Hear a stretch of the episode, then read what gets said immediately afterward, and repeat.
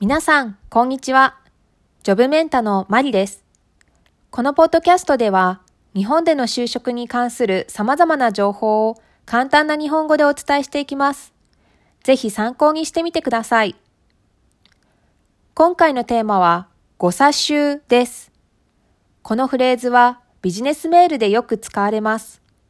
間違えて使われることも多い言葉なので、正しい使い方を覚えましょう。誤差集とは、よく確認して受け取るという意味です。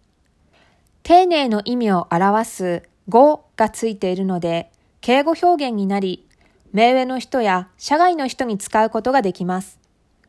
この言葉を使うときの注意点は、必ず何か資料を添付した上で使うことです。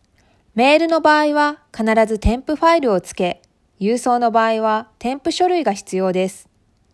添付ファイルがないにもかかわらず、ご差集くださいというメッセージが入っていると、相手は何を確認すればよいのかわからなくなってしまいます。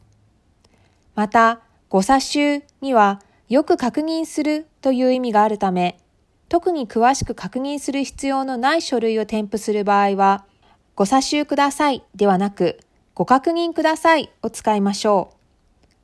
ご差集という言葉を使うとき、後ろにつける言葉によって丁寧度を変えることができます。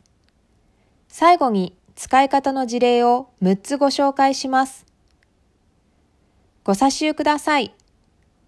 ご差集願います。ご差集お願いいたします。ご差集のほどよろしくお願いいたします。ご差集いただければ幸いです。ご差集いただければ幸いに存じます。いかがだったでしょうか？次回も日本の就職に関する情報を取り上げていきます。ではまたお会いしましょう。